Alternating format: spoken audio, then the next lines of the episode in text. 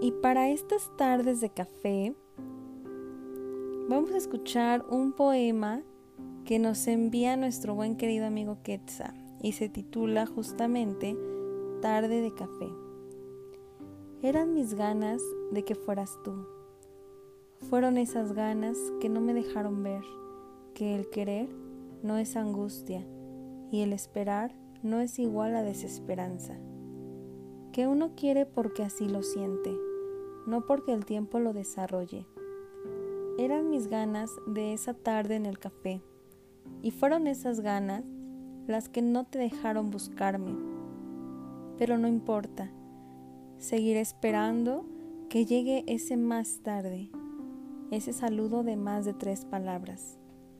Pero mis ganas siguen ahí de encontrar algo más que una tarde de café.